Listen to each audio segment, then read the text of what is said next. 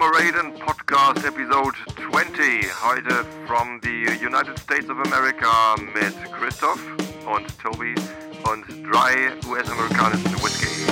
Viel Spaß!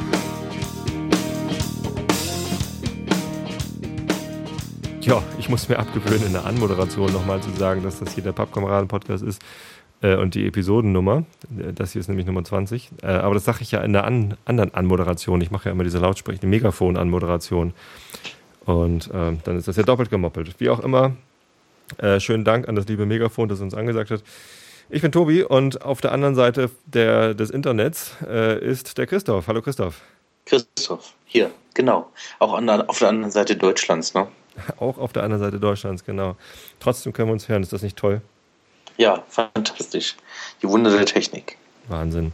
Die Wunder der Technik haben mich hier auch eben ein bisschen lahmgelegt. Ich kann nicht mit Kopfhörer aufnehmen, weil mein MacBook, ich glaube, das muss mal neu gestartet werden. Man sagt ja immer, das muss man nur mit Windows-Rechnern tun, aber irgendwie, ja, wie dem auch sei. Ähm, ich äh, kann keinen Kopfhörer anschließen und dich dann über Kopfhörer hören, sondern ich muss dich über die Lautsprecher hören. Weiß der Teufel warum. So. Mhm. Ähm, ja, wir haben uns hier zusammengefunden, um ein bisschen Whisky zu verköstigen. Du hattest mir vor Urzeiten, fühlt sich an wie vor Jahren, aber es ist irgendwie so zwei, drei Monate her. Ja. Hattest du, ähm, hattest du mir äh, Whiskyproben geschickt. Jetzt bin ich gerade verwirrt. Ich habe eben auf den Chat geguckt. Weißt du, wie schlecht das ist? Jetzt hat er eben geschrieben, lustig links Holgi und rechts den Gast. Ich bin nicht Holgi. ich bin Tobi. Idiot. Entschuldigung. ähm, ich bin etwas irritiert, weil das, was ich von dir höre, klingt manchmal so ein klein wenig metallisch und abgehackt. Metallisch und abgehackt? Ich weiß nicht. Ja, also bei mir kommst du gerade nicht optimal an. Ich weiß nicht, wie es bei den Herrschaften im Chat ist. Ja. Hm, ist letztendlich egal, weil also ich klinge immer gut, weil ich nehme mich hier direkt auf. Das klingt immer. Okay. Dann ist ja perfekt. Wunderbar. Nur du klingst halt wie durch Skype. Und was die Hörer jetzt gerade live hören, ist eh äh, dann nochmal was anderes als das, was veröffentlicht wird. Apropos veröffentlichen, ja, also Entschuldigung übrigens, Bönche, ist natürlich nicht schlimm. Ähm, ich ich werde natürlich gern mit Holgi verwechselt. ja. ähm, alles, alles ist gut. So, apropos veröffentlichen. Ich habe ähm, letzte Woche ein Problem gehabt. Und zwar gab es im WDR-Fernsehen, Aktuelle Stunde, einen Bericht über Einschlafprobleme. Und eine meiner Hörerinnen hat sich bereit erklärt, dort ein Interview zu geben. Und die hat sich dann dort ähm, als Einschlaf-Podcast-Hörerin geoutet. Also da waren halt lauter Leute, die haben gesagt, wie sie besser einschlafen können. Mit irgendwie gesunden Essen und mit äh, Melatoninpillen und so ein Scheiß. Und die Susanne hat dann gesagt, ich höre aber gerne Einschlafen-Podcast. Und das war dann im Fernsehen. Und äh, daraufhin äh, schnellten tatsächlich die die Zugriffszahlen auf die Webseite in die Höhe und der Server, der die MP3-Dateien ausgeliefert hat, der ist erstmal schön in die Knie gegangen. Das war nicht so gut und das hat mich ziemlich genervt, weil ich habe da extra so einen Virtual Server bei Host Europe irgendwie mal bestellt, damit ich genug Platz habe.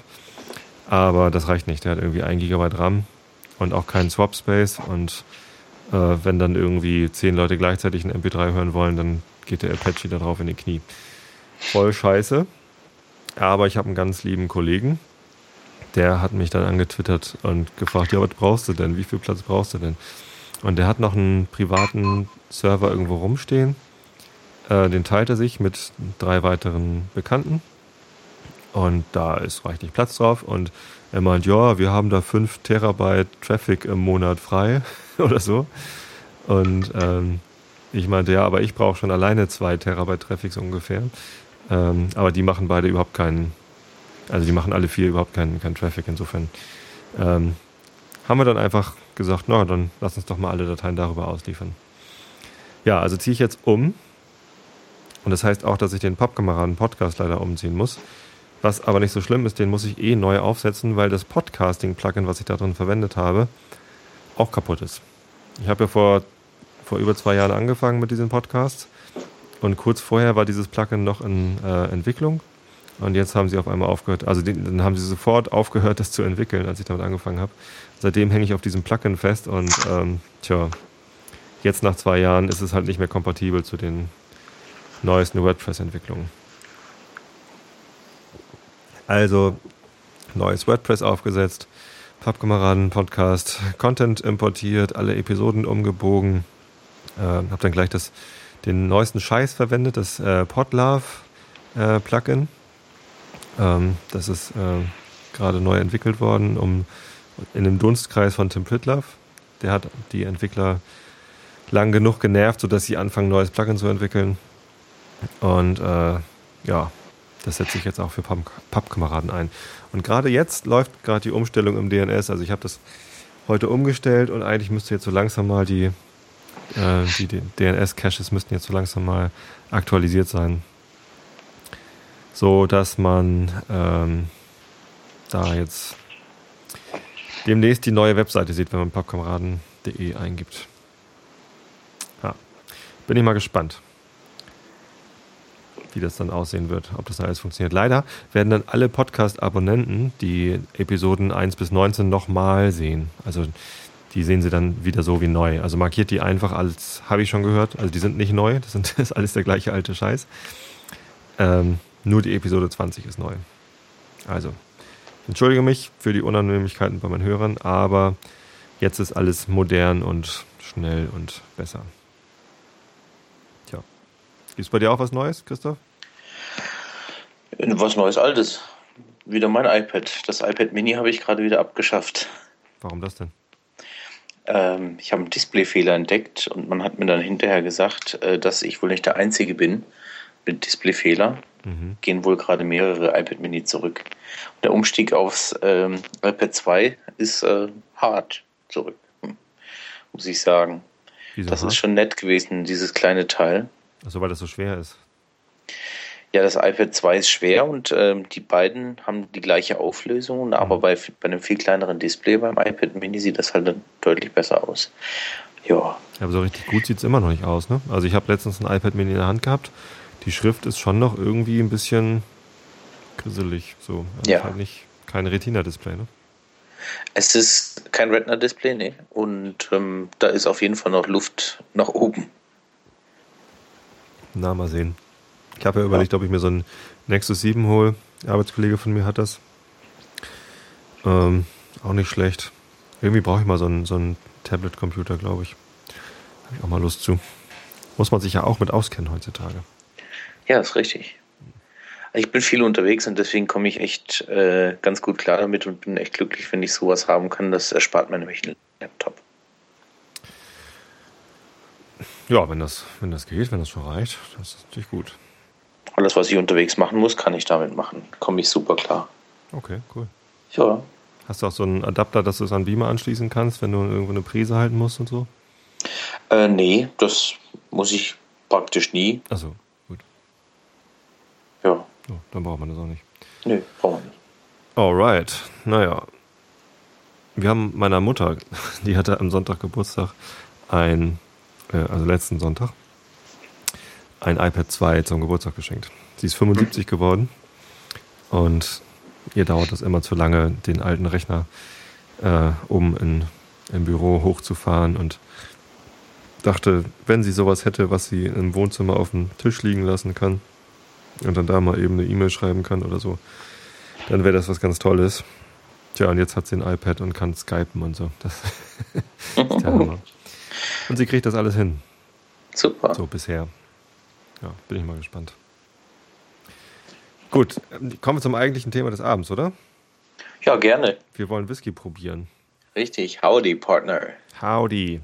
Ja, amerikanische Whiskys. Genau. From directly from America. Eigentlich Correct. United States of America, ne? Also Richtig. Alles USA Whisky hier. Ja. Was haben wir denn da? Wir haben eine auffällige mit Wachsverschluss versehene Flasche Maker's Mark. Aha. Okay, Kentucky Straight Bourbon Whiskey, handmade. Natürlich hand Richtig. wie handmade. Weil die viel noch von Hand machen, zum Beispiel auch das Eintauchen der Flasche in dieses Wachs. Schreiben die drauf handmade. Ach so. Ja. Ja, und die schreiben auf diese Flasche Whisky mit Y, wie die Schotten. Stimmt, ohne E. Richtig. Ansonsten schreibt man nämlich in Amerika Whisky mit EY. Wie die Iren. Wie die Iren. Ja. Okay, 90 Proof, 45% Alkohol. Das Proof bei den Amerikanern kann man halbieren, dann hat man unseren ganz gewöhnlichen Alkoholgehalt. 100 Proof kommt irgendwo aus der Vergangenheit, äh, als man noch keinen Alko Alkoholmeter hatte, um die Alkoholstärke zu messen, hat man Schwarzpulver hinzugefügt. Und wenn es verbrannt ist, hatte man 100 Proof oder mehr. Und ab da, wo es nicht mehr verbrannt ist, war es Underproof. Hm. Ja. Ja, und der hier ist Underproof. Der hier ist in dem Fall, ja genau, da hast du recht. 90 Proof. Ja. Ähm, dann haben wir noch eine Woodford Reserve, 43,2 Prozent. Der einzige Whisky Amerikas, der auf einer Potstill gebrannt wird. Aha. Ja, mehr weiß ich darüber nicht, weil das hier so eine Apothekerflasche ist, die du mir dazu geschickt hast. Mhm. Ähm, wo ist denn Woodford?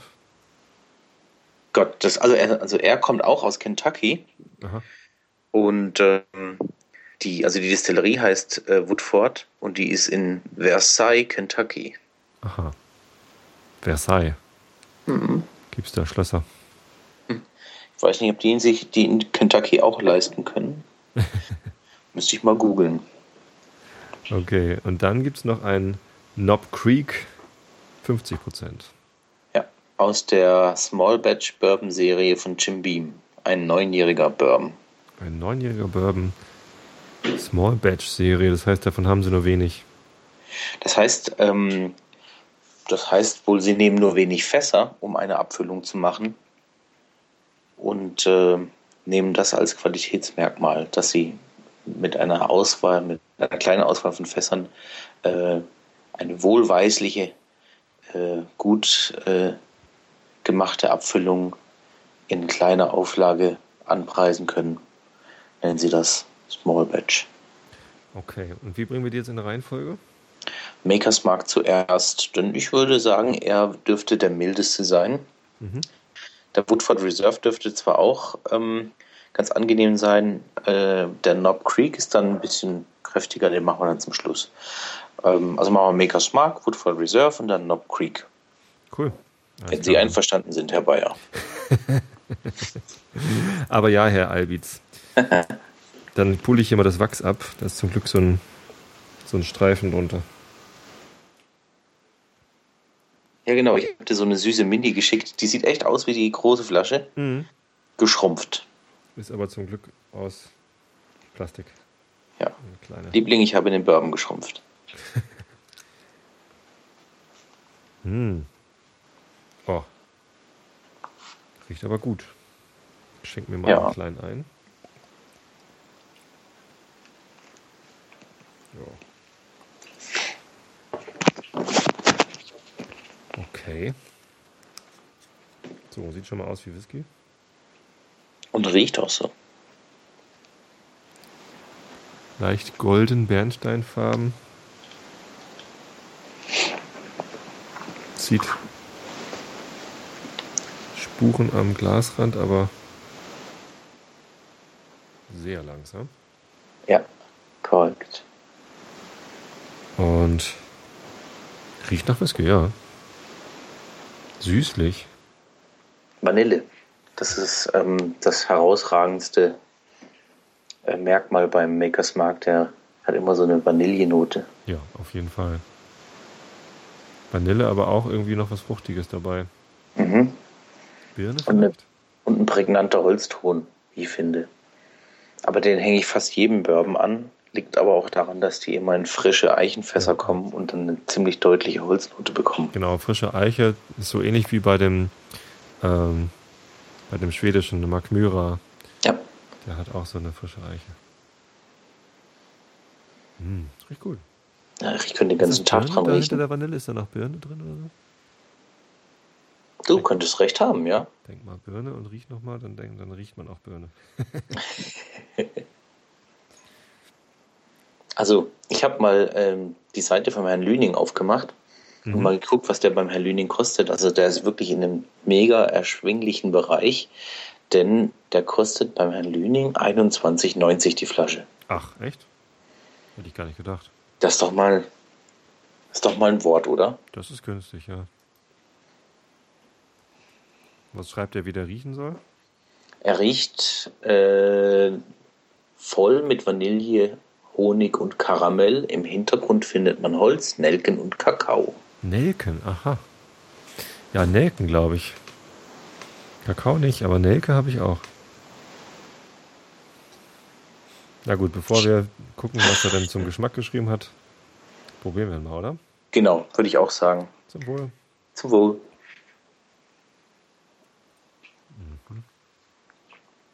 Mhm. Mhm. Überhaupt nicht bissig, der Junge, ne? Nee, sehr sanft. Mhm. Und wirklich süßlich. Ja. Mhm. Also ein ganz angenehmer Bourbon, easy to drink. Ja, ausgeprägte Vanille. Mhm. Das zieht ja sich jetzt wie ein so roter wieder- Faden, ne? Entschuldigung? Das zieht sich wie ein roter Faden, die Vanille. Ja, ich mache das jetzt immer wieder, wie der Horst äh, Lüning, der, wenn er den, den Whisky im Mund hat, dann hält er ja nochmal das Glas unter die Nase. Mhm. Das ist schon, schon kräftig. Ist dir auch schon aufgefallen. Mhm. Ja, das hat er mal erklärt, Mhm. dass das dann mit den Aromen nochmal irgendwie besonders abgeht. Die Bourbons, die haben irgendwie immer noch so, weiß ich nicht. Also ist es auch nur Gerstenmalz, was die verwenden, oder tun die Nein. da auch irgendwie ähm, Mais mit rein? Also Bourbon hat mindestens 51% Mais. Ach, ach so. Ja. In, in, äh, in der Realität sieht das dann so aus, dass die zwischen hm, 60 bis 75 Prozent Maisanteil haben. Der Rest kann Gerste sein, Roggen, selten Weizen. Irgendwas mit, mit Stärke halt. Ja. Genau. Äh, Gerste wird gerne dazu genommen, weil sie, ja, weil sie sich einfach ähm, von, von, von der Aromstruktur in einem, in einem Whisky gut macht. Der Roggen bringt so ein bisschen herbe, manchmal auch so eine bittere Struktur, aber auch eine Süße mit. Und die meiste Süße bringt der Weizen, deswegen kommt er auch weniger zum Einsatz.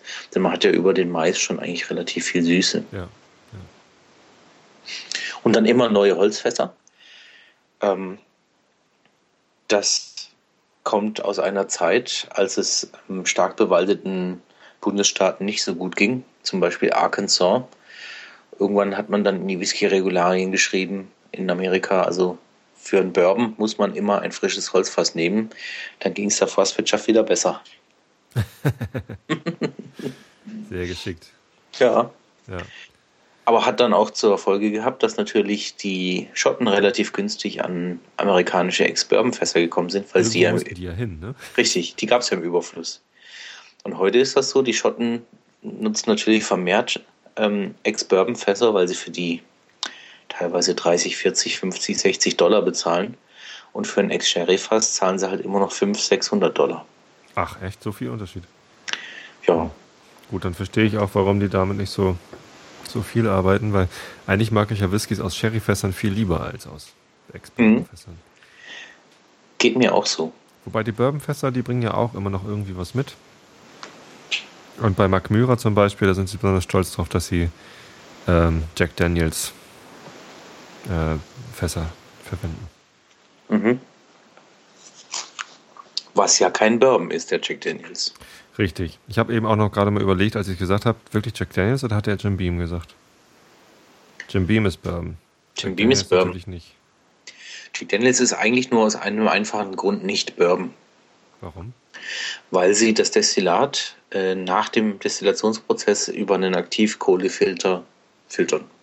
Und das ist einfach nicht äh, vorgesehen in den Regularien. Ach so. Naja. Sei es drum. Der Gentleman Check übrigens hat noch einen zweiten ähm, Filtervorgang, nämlich nach der Reife. Machen die das gleiche nochmal. Und dann wird er so angeblich so weich und gentleman-like. Drum Gentleman Check. Also ich mache hier mal den, den Vanilleschnaps leer.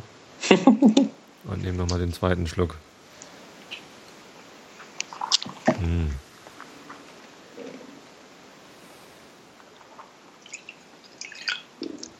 Ja, super süß. Mhm. Das ist.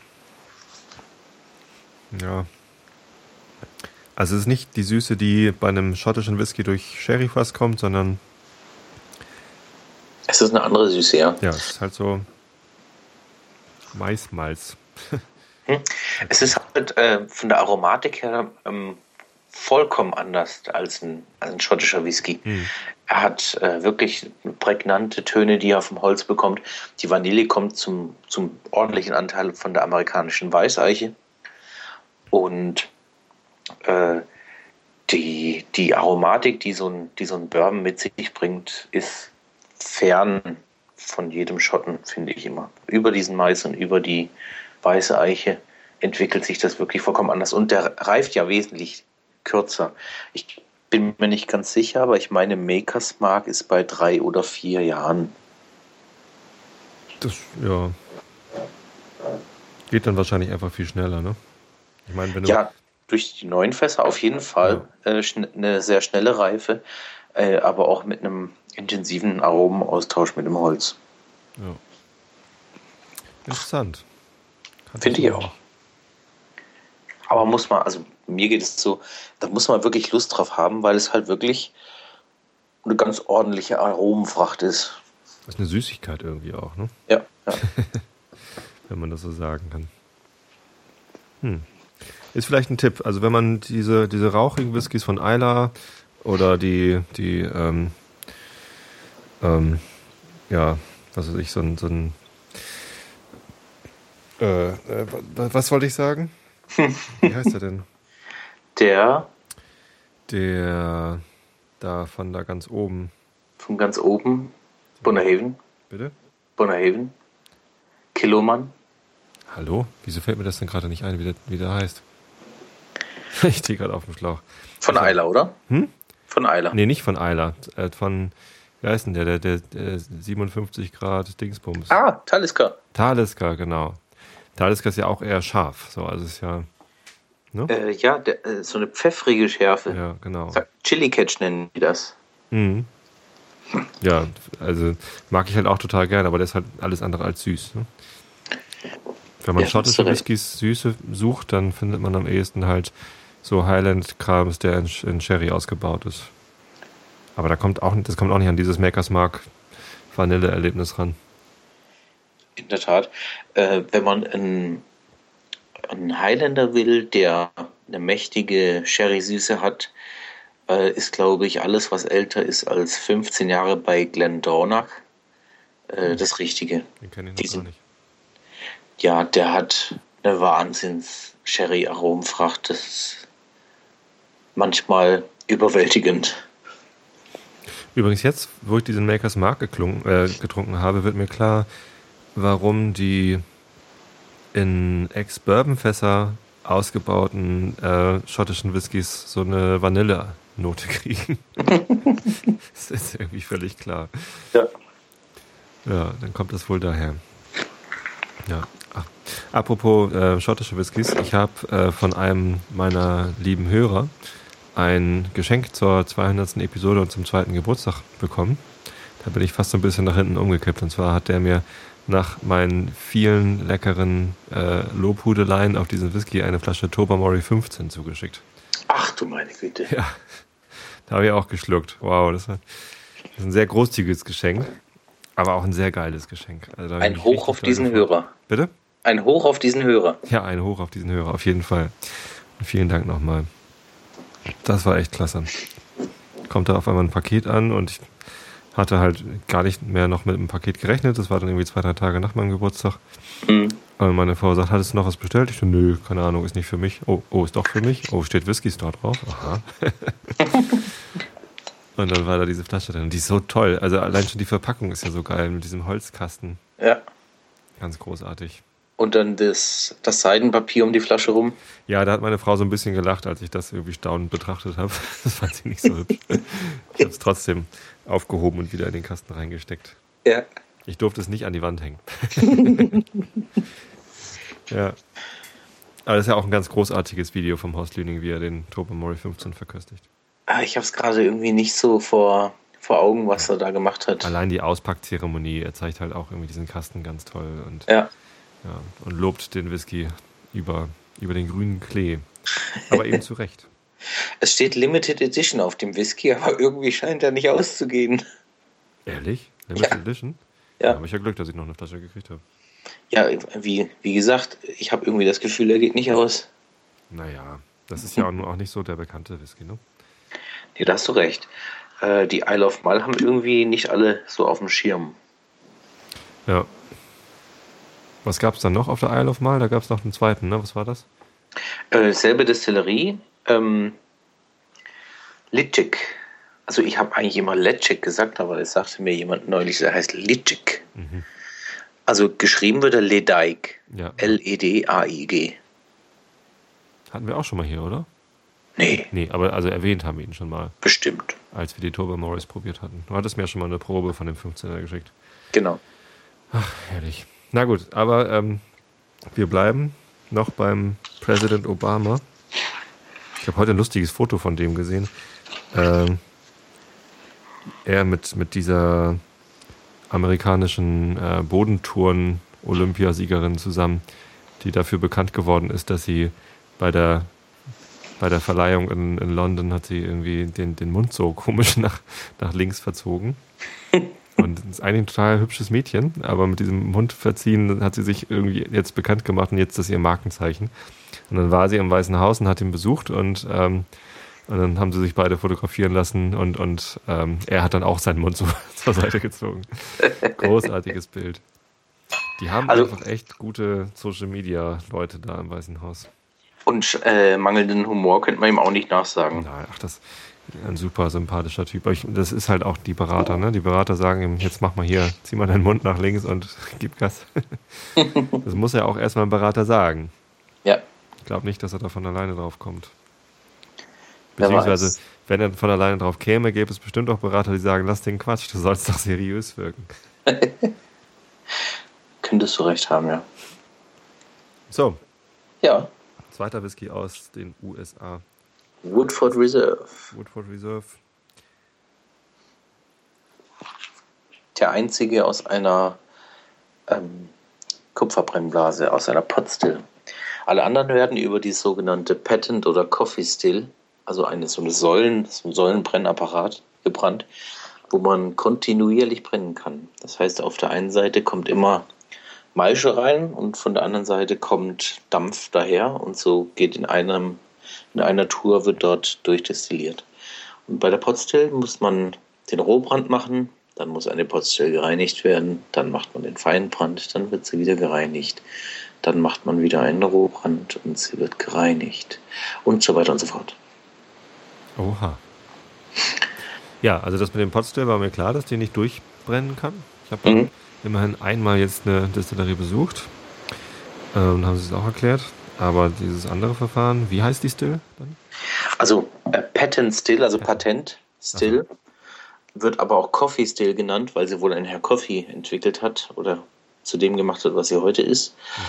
Ähm, es ist ein Säulenbrennapparat, der aus hm, zwei sehr hohen Zylindern besteht. Die können x Meter hoch sein, also riesige Teile können das sein.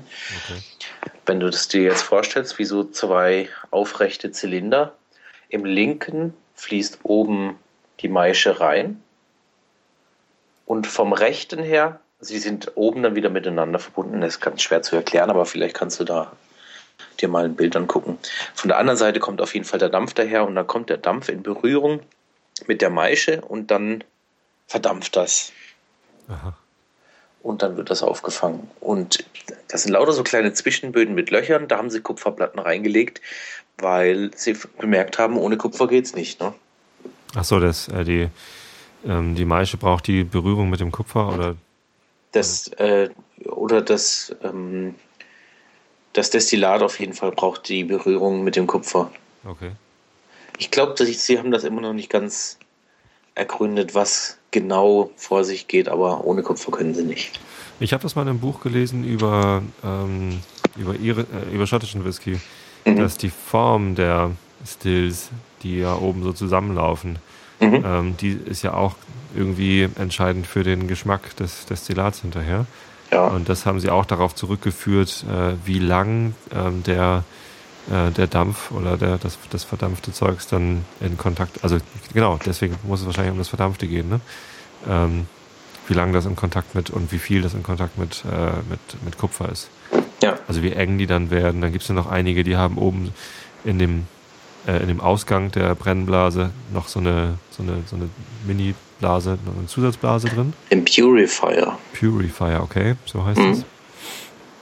Und andere haben das nicht. Ja, Ja, äh, da gibt es ähm, wirklich äh, enorme Abweichungen von, von Brennblase zu Brennblase.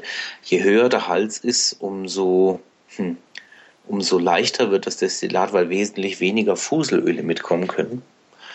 Und äh, dieser Purifier, oben dieser am Hals, dieser Buppel, da machen sie manchmal auch wieder eine Rückleitung äh, zurück. Also da kannst du wirklich die Intensität des Destillats unheimlich beeinflussen mit, mit solchen Mittelchen.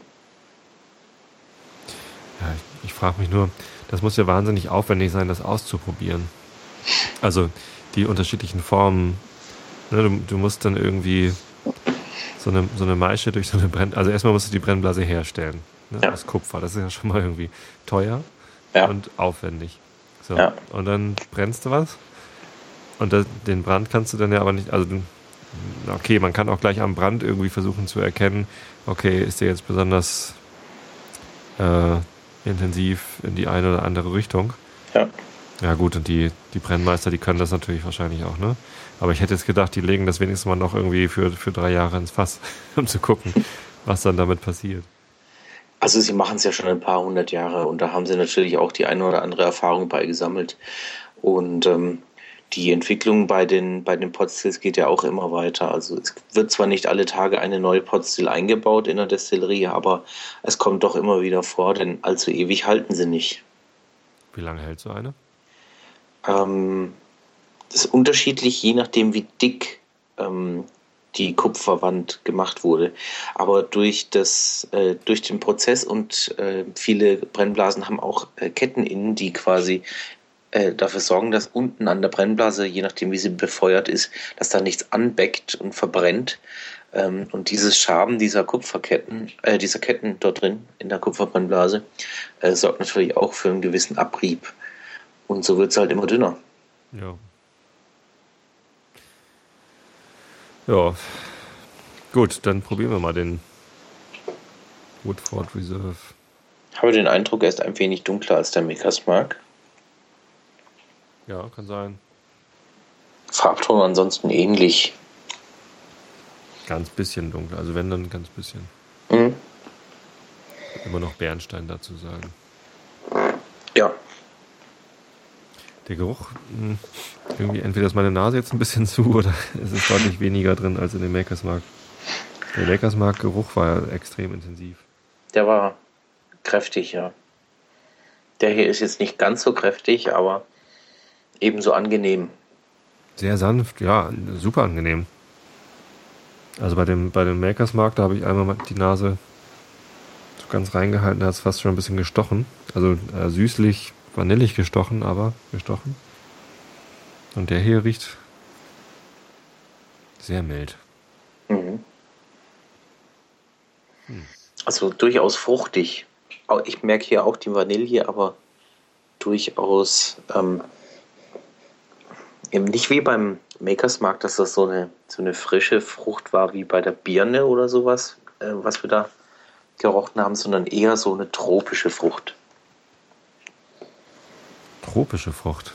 Interessant, was, was. Nee, also. Mir geht Mango? sowas durch den Kopf wie Mango und Maracuja und sowas. Nee, Mango mal gar nicht. Hab ich nicht.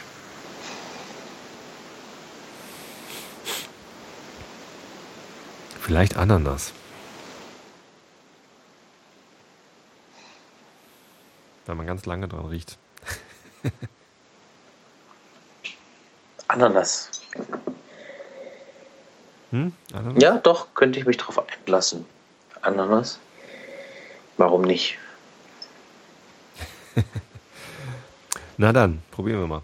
Prost. Prost.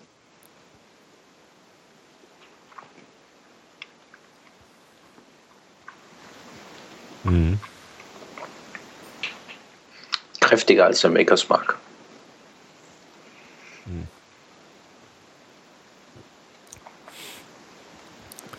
Mhm. Also auch dieses vanillige Maisstärke. Mhm. Etwas ja, auf der einen Seite süß, aber auf der anderen Seite auch irgendwie herb. Also würzig, ja. Würz, würziger Und als Das Herbe kommt in dem Fall jetzt von Roggen. Da ist Roggen mit drin. Ah, okay. Mhm. Und nicht so ganz so süß. Also das ist halt nicht so die nicht so die Vanille-Schnaps-Likör-Nummer, sondern das schmeckt schon eher nach einem nach einem Whisky, mhm. wie wir ihn kennen aus Schottland. Auch wenn natürlich irgendwie durch die, durch die Mais malzige Süße. Ja. Vielleicht, wenn man den Glenlivet lange genug in einem Bourbonfass liegen gelassen hat, geht er in die Richtung. Ja. Der hat jetzt auch eine. Hm, also er, er, er hält sich länger als der Makers Mark. Der Makers Mark ist relativ schnell hinten runtergefallen vom Aroma. Und das Aroma zieht sich jetzt doch wieder ein bisschen länger. Aber Vanille und Frucht, das ist richtig. Vielleicht Nüsse. Und dieses Herbe, wovon du sprichst, das merke ich auch. Herbe, Würze. Sind da noch irgendwie so Haselnüsse oder sowas? Ich habe überlegt, ob es Haselnuss oder Walnuss ist und ich bin auch irgendwie so bei Haselnuss hängen geblieben. Ja, oder Walnuss kann auch sein. Bisschen was Nussiges ist auch noch drin. Mhm. Also in der Nase ist es eher Walnuss, aber im Geschmack kommt dann mehr dezente Haselnuss. Kann ich mir auch gut als Brotaufstrich vorstellen. Wenn du lange genug einkochst, kriegst du vielleicht fest genug. Ja. So, ähnlich, so ähnlich wie Nutella, nur ohne Schokolade. Burbella. ja. Kann man machen. Nicht schlecht. Also gefällt mir sogar besser als der Makers Mark, weil er nicht so intensiv süß ist, sondern der hat noch diese, diese würzigen Noten und es, äh, die süße Vanille steht nicht ganz so sehr im Vordergrund. Mhm. So ein bisschen. Kostet auch ungefähr einen Zehner mehr. Aha.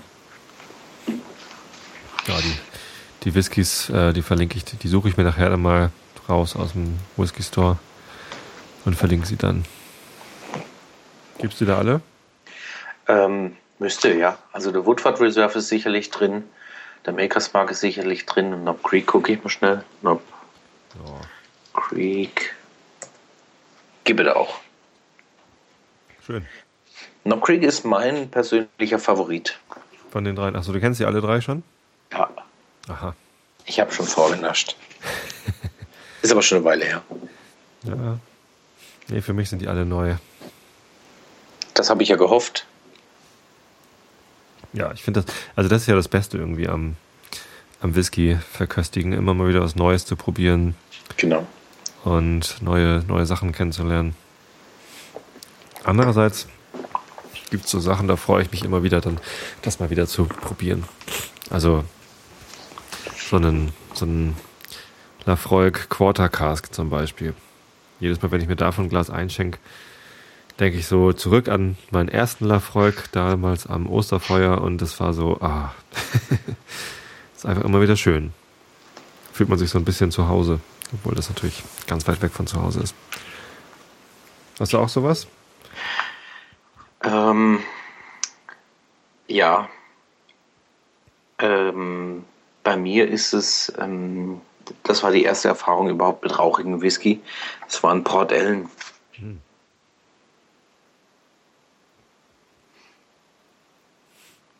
Ja, das ist immer, erinnert man sich an die, an die ersten Eindrücke zurück, ne? Ja. Der war beeindruckend. War eine lange Zeit auf Karl Ihler, weil dann, nachdem ich das erste Mal dann wieder Whisky getrunken hatte und auf der Fähre nach Schweden gefahren bin, da hat mir dann der, der Barkeeper den Karl Ihler als zwischen Lafroig und Bowmore von der Rauchigkeit empfohlen. Mhm. Den hatte ich mir dann da gekauft und war da ganz lange am glücklichsten mit. Das war lange mein Lieblingswhisky, ist jetzt, jetzt gar nicht mehr so. Habe ich auch lange nicht getrunken, aber immer wenn ich den mal irgendwo bei einem Kumpel oder so stehen sehe, dann, ja, ich mag jetzt lieber andere Sachen. Ähm, also ich bin in letzter Zeit weniger bei Kalila. Ich werde da irgendwie nicht so richtig warm damit. Ich habe zwei, drei Flaschen und probiere sie immer mal wieder, aber da muss es Winter sein dazu, finde ich. Ist ja jetzt. ja, so gut wie, ja. Gefühlt. Ja, wenn man manchmal rauskommt, ist es schon derb kalt. Die letzten Tage waren die ziemlich kalt, so um die 0 Grad. Und so eine feuchte Kälte auch, die einem überall reinkriecht. Ja, da kann man schon mal Kaila trinken. Ja. So, bisschen Wasser zum Spülen. Genau, habe ich gerade schon. Einmal das Glas ausgespült, einmal den Mund ausgespült. Der Knob Creek hat, finde ich, die schönste Flasche. Gut, bei dir sieht sie jetzt nicht so schick Bei aus. mir sieht sie aus wie aus der Apotheke. Ja, das ist sie auch in der Tat. Hast du das, äh, das Etikett selbst gedruckt? Oder? Ja, das habe ich, das war der Deckel. Das habe ich auf, ähm, auf so einem kleinen Etikettendrucker zu Hause gedruckt. Knob Creek.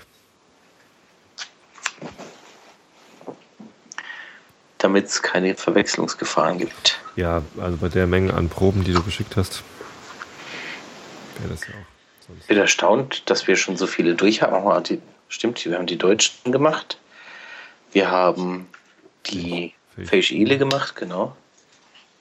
Und dann bleiben noch die Blends übrig. Stimmt. Da muss ich dir noch was nachschicken. Die äh, Blendsammlung ist angewachsen. Wird Zeit, genau. hm. Hast du ihn schon eingeschenkt, den Knob Ich habe Creek? den schon eingeschenkt, ja. Der ist noch dunkler als die anderen beiden, ist finde ich. wirklich merklich dunkler, ja. Werden die eigentlich auch gefärbt? Äh, nein, das ist ähm, meines Wissens gar nicht erlaubt in Amerika. Okay.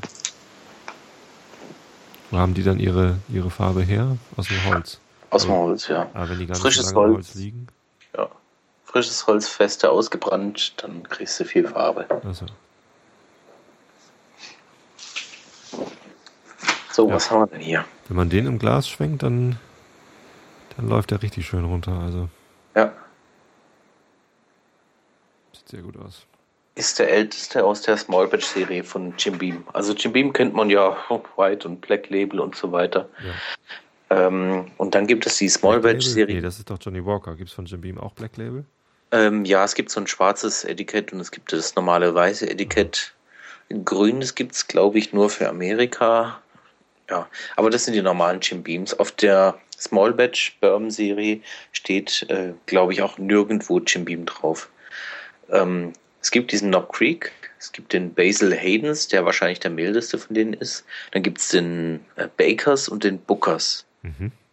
Der Bookers ist der teuerste und der Knob Creek ist der älteste. Mhm. Und äh, mir gefällt der Knob Creek am besten. Also, Ja, probieren wir mal. wenn man mal dran schnuppert. Riecht ein bisschen frischer, ehrlich gesagt. Hätte ich jetzt gar nicht gedacht, aber Mhm. riecht wieder frischer als der Woodford Reserve. Auch mild. Interessant, mit 50% Alkohol. Ist ja nicht so, dass er in der Nase sticht. Ja, Hm. Ich bin jetzt schon fast geneigt, naja, Bourbon zu sagen. er hat aber, ja, ich weiß, was du meinst. Es ist wieder diese typische Aromatik. Das, was du jetzt auch erwarten würdest. Wie ein Bourbon riechen muss. Süß. Wieder ein bisschen Vanille. So ja, eine Vanille Süße. gar nicht so sehr. Also die anderen beiden waren vanillig, vanilliger. Richtig, korrekt. Hier ist das Holz sehr im Vordergrund, aber nicht, nicht so Trockenholz wie bei so einem wie bei so einem Reserva, Mhm. sondern Aber sehr Frisches. präsentes Holz, ja. frisches Holz. Wenn du durch den Wald fährst und da wurden gerade Bäume gefällt, ähm, so dieses Holz, so frisch, frische Sägespäneholz. Mhm. Sehr schön, mag ich gerne. Hm.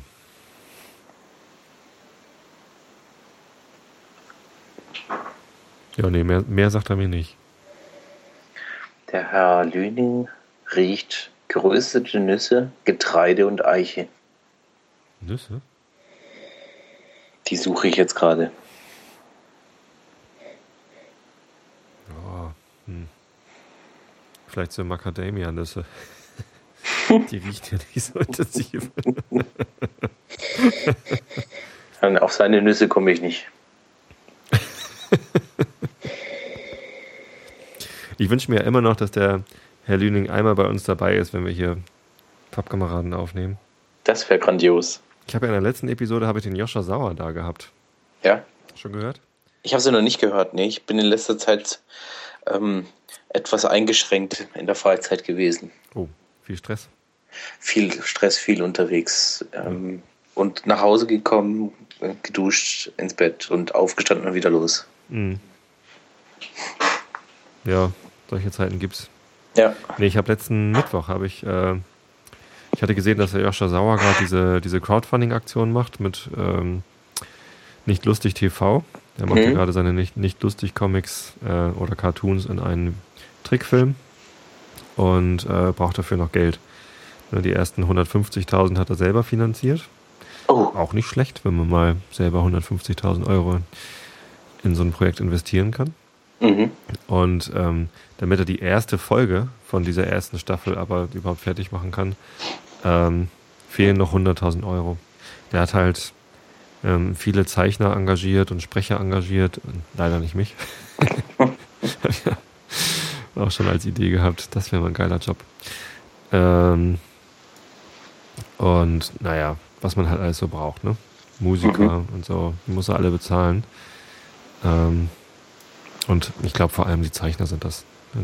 Zeichnet er gar nicht alles selber, weil das viel zu viele Bilder sind. Aber ähm, ja, für diese 100.000 Euro macht er jetzt eine Crowdfunding-Aktion. Da kannst du dich beteiligen auf nichtlustig.tv. Und da ist dann so ein Film, wo er die ersten 10 Minuten von der ersten Episode zeigt und auch nochmal so einen Aufruf macht. Hier äh, macht alle mit, aus den und den Gründen. Und so und so läuft das. Ähm, wenn man mitmacht, kann man irgendwie, je nachdem wie viel man äh, spendet, kriegt man noch eine Belohnung.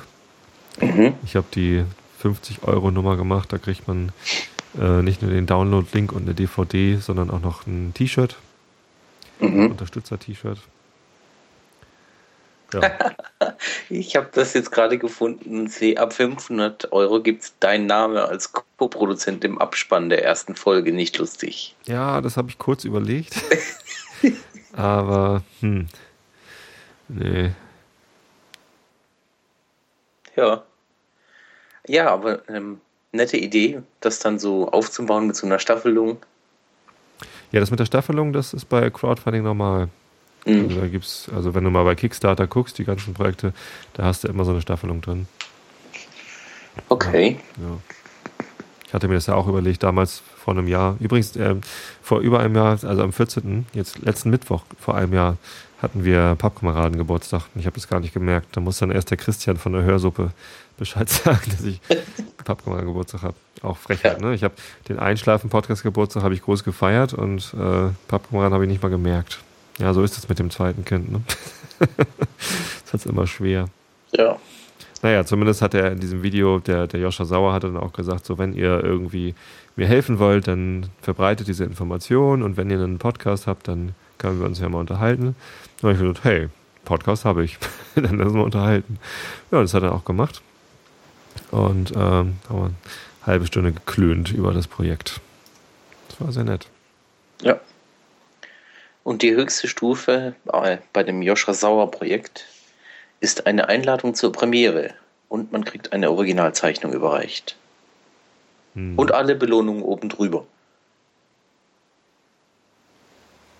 Ja, Einladung zur Premiere wäre natürlich auch nicht schlecht.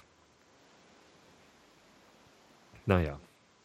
Ja, Mir soll das hat auch irgendwo so ein, so ein Anzeiger, wie weit er schon ist. Wo ist er denn jetzt gerade? Ich habe noch gar nicht geguckt. Bis jetzt, ah, bis jetzt 67.948,38 gesammelt. Von 3.780 Unterstützern Noch 44 Tage Zeit. Hm. Was, wie, 67.000? 67.000, ja. Hm, nicht schlecht. Wirklich nicht schlecht, ja. Oh. Er hat aber wirklich alle Unterstützer aufgelistet. Donnerwetter. Ja, da stehe ich auch irgendwo. Ja, da müsst ihr jetzt mal die Suchfunktion anwerfen, weil der Text ist lang. Ja, über 3000 Leute. Ja. Nicht schlecht. Nee, ich finde aber seine Zeichnung auch toll. Ich bin jetzt nicht so vertraut mit seinem Werk, aber das, was ich da sehe, sieht witzig aus. Ich verfolge das schon lange. Ich bin halt ein, äh, ein Fan seit, seit über zehn Jahren eigentlich. Also Ja. Ich hatte den entdeckt, da war er gerade beim, beim 30. oder 40. Cartoon oder so. Mhm. Ähm, und war damals noch an der Uni. Also ich war gerade fertig mit dem Studium, habe dann noch an der Uni gearbeitet. Und ähm, da hatten wir sowieso irgendwie den, den Tick, dass wir im Internet diese Daily Comic Strips, diese Cartoon-Seiten, so wie Dilbert und so, wo jeden Tag was Neues rauskommt, haben wir dann mal abgeklappert. Ja. Ja, und das war einer meiner Liebsten. Der nicht lustig. Und dann habe ich auch gleich, als er dann die Bücher gemacht hat, bin ich damit draufgesprungen und so. Ja, Tja. ja. Wo, äh, wo veröffentlicht denn der die Cartoons? Macht das nur im Internet oder? Der veröffentlicht die auf nichtlustig.de im Internet. Da gibt es auch ein E-Mail, äh, Newsletter, wo du die Cartoons zuschicken kannst. Er hat auch erzählt, äh, er hat vor, vor einem Jahr oder vor zwei Jahren so eine App, iOS-App und auch eine Android-App rausgebracht, auch mit äh, Notifications, ähm, sodass du immer halt eine, eine Benachrichtigung bekommst, wenn es einen neuen Nicht-Lustig-Cartoon bekommen, äh, rauskommt. Ja. Hat da etliche Kanäle, äh, Kanäle, die er ausspielt. Ja. Ja. Ich habe sogar die Android-App installiert, aber die hat keine Notifications, deswegen kriege ich das da aber nicht mit. Aber ich bin auf dem E-Mail-Verteiler, deswegen kriege ich es damit. Ja, ich habe die auch schon mal irgendwo, glaube ich, in einer Zeitschrift gesehen. Oder in einer Zeitung, aber ich weiß jetzt nicht mehr wo. Naja, wie gesagt, die Bücher gibt's. Nicht lustig, Bücher. Es gibt sogar ein Spiel. Ja, das haben wir auch. Das ist äh, die, die Mafia, ne? Die Lemming-Mafia. Beziehungsweise, wie war denn das? Irgendwie, irgendwie hat man Lemminge und die muss man irgendwie, man muss vorher irgendwie wetten, welcher Lemming als erstes stirbt oder so. Okay, dann gibt es zwei Spiele. Äh, denn es gibt noch ein nicht lustig Spiel. Okay. Das heißt nicht lustig. Dann sehe ich eine nicht, nicht lustig Backform des Todes. Ja, Eine also Tasse Merchandising, da hat er ganz viel. Der hat auch Ja. diese Todflakes, diese Cornflakes-Dosen und großartige Sachen. Naja, im Moment versuche ich ihn da ein bisschen zu unterstützen mit, den, ähm, mit dem Video. Ja. Weil die zehn Minuten, die da schon fertig sind, die sind recht vielversprechend. Alle, alle großen Stars aus der Nicht-Lustig-Reihe, das sind ja schon so wiederkehrende Charaktere, kommen drin vor. Okay, ich bin da ein blutiger Anfänger. Ich werde es mir nachher angucken. Mach das mal. Ist echt, echt ganz süß.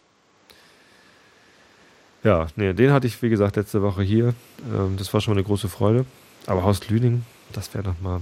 Das wäre was. Mit dem zusammen Whisky verköstigen, das wäre es doch, oder? Ich schreibe ihm das bei Gelegenheit. Mach das mal. Ja. Das können alle Hörer mal machen. Schickt ihm alle mal eine E-Mail. Genau. Crowdnerving nennt man das. Genau. oh, ja. Du, Wir ich habe hier den das. Knob Creek im Glas. Ja, Ich machen wir schnuppere die das. ganze Zeit dran, aber wir haben noch gar nichts drüber erzählt, oder? Nee, Also, der ist. Doch, natürlich haben wir schon drüber erzählt. Wir haben doch eben schon über, über die gerösteten Nüsse gesprochen. ja. Doch, ja, genau. Horst hatte die gerösteten Nüsse ge gerochen. Wir hätten, also ich habe höchstens zu den bis zum Macadamia zugestimmt. Ja. Soweit waren wir schon, das hatten wir schon erzählt, genau. Ja, jetzt müssen wir mal probieren. jetzt, ne? Mhm. Hau rein. Prosit. Pro. Mhm. Mhm. Oh, Da habe ich nicht zu viel versprochen, ne? Nö. Deutlich intensiver im Mund als die anderen beiden. Mhm. Auch süß, aber auch mit einem, mit einem ordentlichen Kick. Ja. Kommt für mich auch noch ein bisschen Karamell mit. Mhm. Toffee. Mhm. Der, der Mann, der uns durch die Mark Myra Distillerie geführt hat, der hat immer, wenn er dann und äh, als er uns durchs Lager äh, ne, geführt hat, hat er aber gesagt, und äh, in diesen Fässern, also war natürlich auch alles auf Englisch, in, in these casks, the whiskey gets some very nice Toffee-Fee taste. Mhm. Der hat nicht Toffee gesagt, sondern Toffee-Fee. Hast dich drüber amüsiert. War ein super netter Kerl. Hatte ich, glaube ich, schon mal erzählt, oder? Ja. Und immer, wenn ich jetzt äh, Karamell oder Toffee denke, dann denke ich an den, an den Typen. Tut mir leid, erzähle ich wieder. Das ist eine schöne Geschichte, Toffee-Fee. Der ist aber wirklich deutlich kräftiger, ne? Sehr kräftig und also ähm, deutlich länger noch als der Woodford Reserve im Mund. Ist immer noch da. Mm. Herrlich. Nicht schlecht. Also ich Ja. werde jetzt nicht zum Bourbon-Trinker, Nee, ich auch nicht. aber der kann was. Aber so, also das Schöne ist mal, ähm, Bourbon ist erschwinglich. Der kostet das gleiche wie der Woodford, also knapp über 30 Euro beim Herr Lüning. Ähm, Bourbon ist echt erschwinglich. Wie kommt das? Stellen die so viel mehr her oder? Ja, die haben eine mächtige Produktion auf jeden Fall. Ähm, tja, wo kommt das eigentlich her? Das ist eine gute Frage. Und Mais ist billig, ne? Also wenn den größtenteils aus Maismalz, Also Mais ist sicherlich äh, äh, dankbarer zum Anpflanzen. ja. Ähm, Gerste ist dann schon mal, denke ich, ein bisschen schwieriger, aber ähm, Und ich glaube, Mais ist auch einfacher zu, zu melzen. mh. vielleicht kommt dazu, dass äh, in Amerika das Holz nicht so viel kostet, das Land nicht so viel kostet, vielleicht die Arbeitskraft nicht so viel kostet. Wer weiß. Ja. Du, kann man mal machen. Also Ja, eigentlich müsste man auch eine Flasche Bourbon im Haus haben. finde ich auch. Spricht überhaupt nichts dagegen. Und Knob Creek ist auf jeden Fall gute Idee. Mhm. 33,90 sehe ich hier gerade. Auch mal geguckt, was hat er denn noch geschmeckt hier? Waldig, süß, voller Körper, fruchtig hat er geschmeckt. Fruchtig fand ich ihn jetzt nicht. Aber voller Körper ist noch untertrieben irgendwie. Mhm. Fand ihn geradezu gewaltig. Ja, in der Tat. Langreich und glühend. Also der, der Abgang war lang und reich, aber glühend nicht. Glühend fand ich ihn im Mund. Stimmt. Da hat er geglüht. Ja. Ja, schön. Ja, das waren die Bourbons. Ein netter Ausflug. Mhm. Ja, nee, von den dreien kann ich gut verstehen, dass du sagst, der Knob Creek ist dein Favorit. Mein Favorit, genau. Ähm, gibt auch noch einen Wild Turkey. Nee, Turkey mache ich nur frittiert. Ja, ich weiß. das äh, erscheint mir eine sehr gefährliche Sache zu sein, deine frittierten ähm, Turkeys. Ja, davor warnt ja sogar der, der ähm, Captain Kirk. Mhm. Ne, der hat ja ein Warnvideo aufgenommen, dass man sehr vorsichtig sein soll, wenn man Truthähne frittiert. Er hätte Ja. sich selber dabei verbrannt. Ja. Ähm, aber ähm, ist natürlich ein, ein höchst äh, wertvolles ges gesellschaftliches Ereignis. Ähm, wenn dann die Freunde zusammenkommen, man wirft diese riesen Truthähne in das, in das blubbernde Fett. Ich kann es nur empfehlen. Also es macht Spaß. Es ist ein bisschen gefährlich zugegeben, aber ähm, es ist auch wahnsinnig lecker. Also dadurch, dass die durch das Frittieren die Poren ganz schnell dicht sind, äh, bleibt halt der ganze Saft drin und Mhm. es ist einfach eine sehr, sehr saftige, leckere Angelegenheit hinterher. Also echt gut. Ich habe äh, letzte Woche auch nochmal irgendwie ähm, erzählen von einer Hörerin äh, einen Brief bekommen und da hatte sie mir einen Zeitungsartikel zugeschickt. Ich guck mal gerade, müsste eigentlich liegen. Ah, da ist er. Und zwar war in der Frankfurter Allgemeinen Sonntagszeitung ein, ein Artikel mit lauter Truthähnen. Äh, Thanksgiving Gef- Gefahr aus der Fritteuse. das war ein Zeitungsartikel über die Gefährlichkeit von, von Truthahn frittieren und auch, dass es äh, in, in Amerika so Truthahn-Frittiersets zu kaufen gibt und so. Aha. Ja. Okay. Wusste ich alles schon. Aber schön, sowas mal in der deutschen Presse zu lesen. Eigentlich hätten sie ruhig mal über mich berichten können. Aber immer schön die Kinder fernhalten vom Feuer. Oh ja. Aber äh, jetzt mal im Ernst, würde da von deinem Konstrukt da irgendwas reißen und das Fett würde sich über das Feuer ergießen, das du drunter entfacht hast, das würde eine ordentliche Flamme geben, ne? Ja, deswegen macht man das ja auch draußen. Ja, macht Sinn, ne? Mit Sicherheitsabstand. Mhm. Ja, nee, also wir haben jetzt ähm, auch immer mehr Sicherheitsabstand eingeführt, dass die, die Kinder da gar nicht so dicht rankommen. Mhm. Ja, und, ähm, wenn man das vorsichtig macht, dann, dann ist das Risiko kontrollierbar. Man muss sich vor allem bewusst sein, dass das gefährlich ist. Ne? Ja. Ähm, dann, dann macht man da schon keinen Quatsch mit. Einmal habe ich mich ja selber verletzt. da habe ich irgendwie dummerweise äh, in, das, in das heiße Fett reingereicht, reingefasst. Mhm. Aber das war schon am Ende des Frittiervorgangs und da war das Fett nicht mehr ganz so heiß. Da war nicht so schlimm. Da habe ich schnell abgewischt und dann, dann ging das schon. Ein Bisschen rote Finger bekommen. bisschen rote Finger, aber keine, keine wirkliche Verbrennung. Okay, das habe ich neulich geschafft. Pfanne im Backofen gehabt, rausgenommen und äh, aber mit einem Tuch, alles gut. Dann links und rechts was gemacht und dann, oh, das muss ich mal bewegen in der Pfanne, richtig schön angepackt. Au. Au, au, au. Ja. Nicht gut. Das sieht man jetzt noch. Ja, das glaube ich. Ein befreundeter Koch hat mir mal gesagt, wenn du ähm, die Pfanne anfasst und äh, du kriegst eine Blase, ist sie noch nicht heiß genug. Wenn die Haut gleich hängen bleibt, dann ist sie heiß genug. So probiert das immer aus, oder was? Keine Ahnung. Ja, das ist doch ein, ein schönes Schlusswort, würde ich sagen. Ja, fasst nicht die heißen Pfannen an. Ja, genau. Finger weg von Pfannen. Christoph, das war eine sehr nette Sache. Vielen Dank für die Whiskys Gern. und vielen Dank, dass du dabei warst, Ja, sie zu verköstigen. Großer immer Spaß. wieder gerne. Und dann würde ich sagen, entlassen wir unsere Hörer in den wohlverdienten Schlaf. Genau, das mache ich jetzt auch. Sag nochmal vielen Dank und Ja. bis zum nächsten Mal. Bis dann.